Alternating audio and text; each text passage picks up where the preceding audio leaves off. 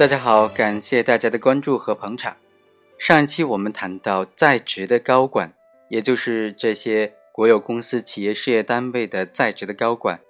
如果将自己单位的这些盈利的机会、营业的机会，通过各种渠道输送给他自己经营的企业，或者是他的亲友经营的企业，那么他将面临着两个罪名的可能的指控。第一个是非法经营同类营业罪，第二个是为亲友非法牟利罪。上期我们谈到的这个案例讲的是被告人杨某，他是中外合资企业的营业部的副部长，主管销售。后来他看到的商机，就和他母亲家人一起商量设立的另外一个公司，叫做嘉本公司。他任职的这个嘉陵公司啊，他以这个嘉陵公司的营业部的名义。要求所有的客户都向他的自己控制的这个嘉本公司来购买他的产品。通过这种方式啊，杨某就获取了十一万多元的利润，而嘉本公司的销售额总共达到三十八万多元。那本案杨某的行为该定性为非法经营同类营业罪，还是为亲友非法牟利罪呢？上一期我们对第一个争议焦点进行了细致的梳理。第一个争议焦点是，被告人的行为在客观上，他是属于自己非法经营同类营业的行为，还是为亲友非法牟利的行为呢？经过分析，我们发现他是属于非法经营同类营业的行为，就是他自己经营的行为。这一期呢，我们来分析分析剩下的两个争议焦点。第二个争议焦点是，受害的单位嘉陵公司，它的性质属不属于国有公司呢？第三个争议焦点是怎么样理解非法经营同类营业罪当中的主体要件？按照刑法第一百六十五条的规定呢，非法经营同类营业罪，它的主体必须是国有公司企业的董事、经理。那么本案当中，杨某他是这个嘉陵公司的营业部的副部长，他属不属于经理的这个级别呢？我们来探究一下。首先，被害单位的性质该怎么认定呢？我们认为这种。中外合资企业不应当认定为国有公司。对中外合资企业的性质认定呢，向来都有两种对立的观点：一种认为应当将国家全部出资、国家绝对控股的股份有限公司以及国家相对控股的公司都可以视为国有企业、国有公司；另外一种意见就认为呢，国有公司企业应当仅限于。国有全部控股的公司和企业，综合来看呢，我们认为第二种意见可能更加符合最新法定的原则。首先，公司它是一个依法设立的、以盈利为目的、以股东投资行为设立的这种独立的企业法人，它是具有独立的法律人格的。公司对它的资产享有这种管理处分和收益的自主权限的。所以，公司成立之后呢，股东的出资就是公司的财产了。由公司统一的行使和支配，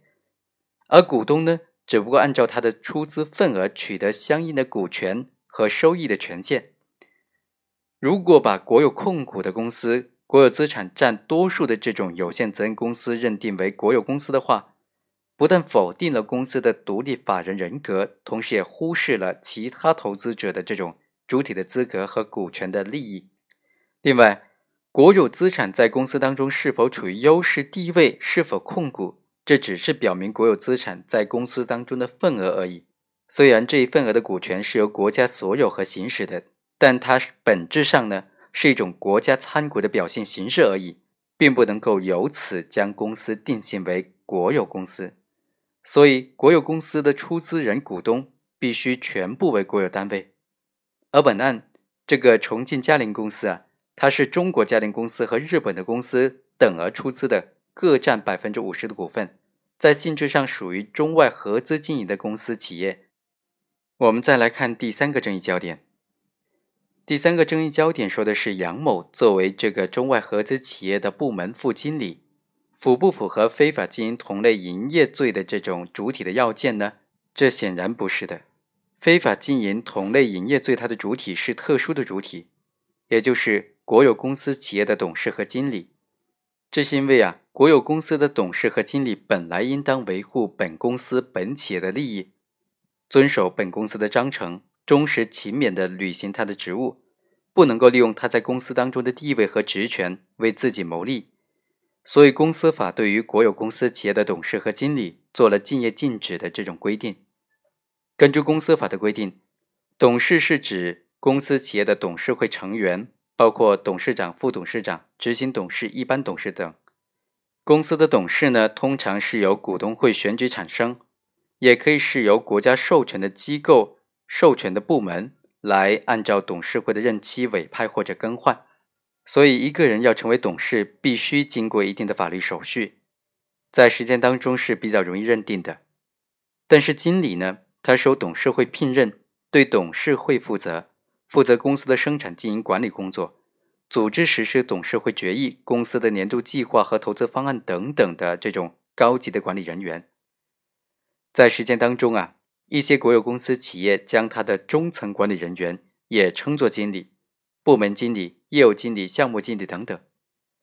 这一类的经理呢，因为是日常的称谓，它并非是法律的用语，而且负责的不是整个公司企业的管理，而是针对某一部门、某一项目。某一业务的具体的管理，他的经营管理权限是非常有限的，所以公司法对他也就没有做出这种竞业禁止性的规定。非法经营同类营业罪呢，它作为一个法定犯，它的主体要件应当直接援引相关的法律规定，不应当做出扩大解释。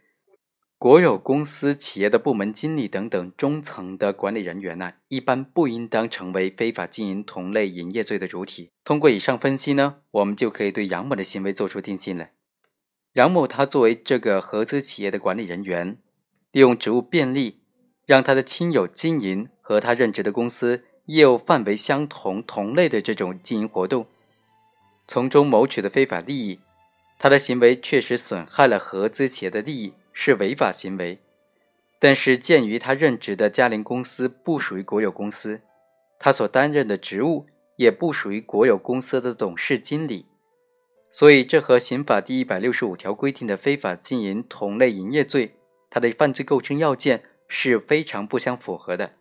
杨某的行为不应当按照犯罪来论处，所以啊，杨某是无罪的。好，以上就是本期的全部内容。我们下期再会。